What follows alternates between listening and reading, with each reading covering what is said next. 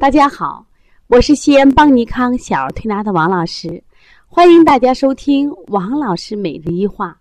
王老师每日一话是西安邦尼康小儿推拿咨询有限公司自二零一六年一月一号向全社会开放的一档公益的育儿栏目。开设这个栏目的目的，就是想将我们每天做小儿推拿临床中所见、所感、所悟。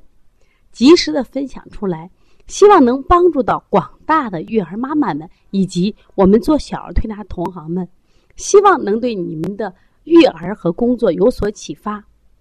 那今天我想分享的一个主题是，让孩子哮喘的过敏源竟然是家长的情绪。那这样的案例真的越来越多了啊，因为我们现在临床中发现哮喘的患儿越来越多了。在西医里，凡是哮喘的患儿，一定是跟过敏有关。有人说：“王老师，中医不讲过敏。”我说这个话呢，至少不对，不完全对。为什么？在北京中医药大学有一个我们国家的中医院士叫王琦，他在归纳了九种体质里面有一种特禀体质，就是过敏体质。那王琦讲，他说我在国内这个治病无数呀。呃，从事医疗行业几十年，我很少见到过敏的人。可是呢，后来把我派到这个荷兰去的时候，因为荷兰是个郁金香的国度，然后他们国家过敏的特别多。后来我从事研究，哦，发现有一有一种人群，他就属于过敏体质。后来回到国内，他把这个体质归类为特禀体质。实际上，在十年前，可能我们这样的病很少，但是。这十年来，包括我自己从事小儿推拿临床，我发现这几年患哮喘的患儿越来越多。那么患这个哮喘，我们在西医治疗思维很清楚，就是先规避过敏源，先通过检测，不管是检测过敏还是检测食物不耐受，我们找出过敏源，先规避，然后再进行治疗。当然，效果是非常明显的。可是我在临床中见到了一些妈妈。他们也给我在诉苦呀，说王老师，我这孩子患哮喘，哎呀，太难治了。我总不能经常给孩子服这种激素吧？我总不能天天让孩子用药吧？我也知道对用药对孩子伤害很大。我食物检查出来的牛奶鸡蛋不能吃，我规避了呀。可查出来他是尘螨过敏，啊，外面的什么绿草过敏、法国梧桐过敏，我没办法去规避呀。那对于这个孩子，我怎么办呀？我就给妈妈沟通呀，我说你记住一点，凡是过敏体质的孩子，我们换个词，又叫敏感体质。什么叫敏感？他不仅对自然界的一草一木、寒冷空气的变化他敏感，实际上他对我们情绪也敏感。我说你这个孩子食物规避了，他为什么没有改善？当然说空气是我没办法改变的，但是我想。有些孩子并没有尘螨过敏呀，而且我们不是到法国梧桐开花的时候呀，那他不应该发作呀。你比如说，三四月份是花粉这个的季节，那你说这个时候过敏赖花粉？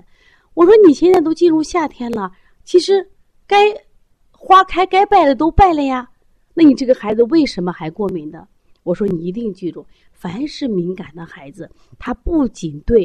外界的事物敏感，他对情绪特别敏感。昨天我们来个小宝宝，特别小，当然也很有意思。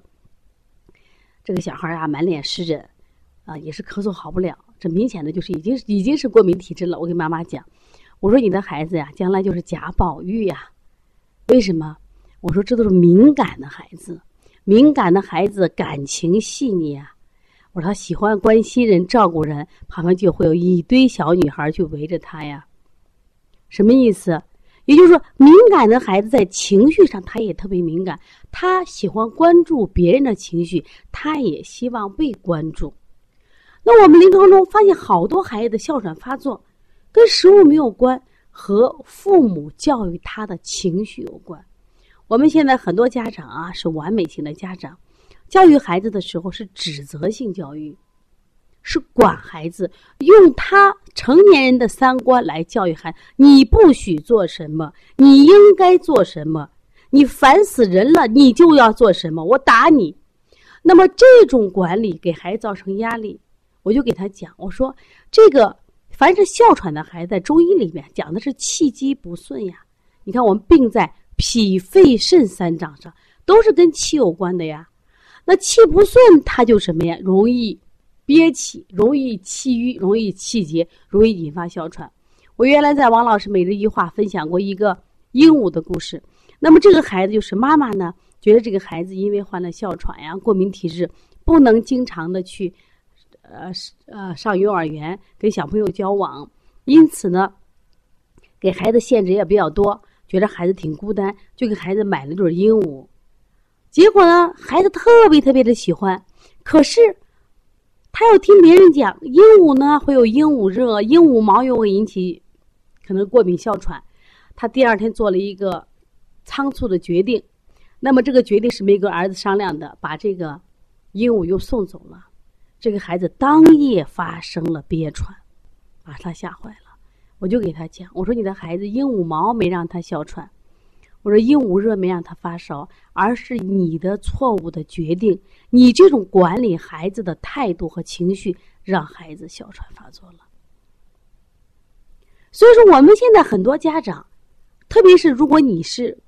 有一个过敏体质的孩子，特别是已经有了确定为哮喘的孩子，我们在管理孩子的时候，情感关注特别重要。你不要轻易的给孩子许愿，因为这类孩子情感细腻。你许了愿了，比如说，我们说宝宝这一周我们去 曲江公园去玩你说好了，可是这一天下雨了，结果到了这一天下雨以后，这个孩子就盼望着。去公园，你给他说下雨了不能去，他就很失落。可能遇到不是过敏体质的孩子无所谓，可是过敏体质的孩子想了很多啊，为什么不带我去？下雨了我也可以去呀。还有我们经常给孩子，你好好去吃饭，你好好的那个什么洗澡，你好好的穿衣服，你好好的什么拉粑粑，我跟妈妈给你买玩具。结果是孩子都做了，你又没给什么呀？承诺这些孩子，因为情绪不畅，他也会什么呀？发生敏感，引起哮喘，这就是我讲的。我们很多孩子的哮喘，其实源于家长不正当的管理和家长不正当的情绪。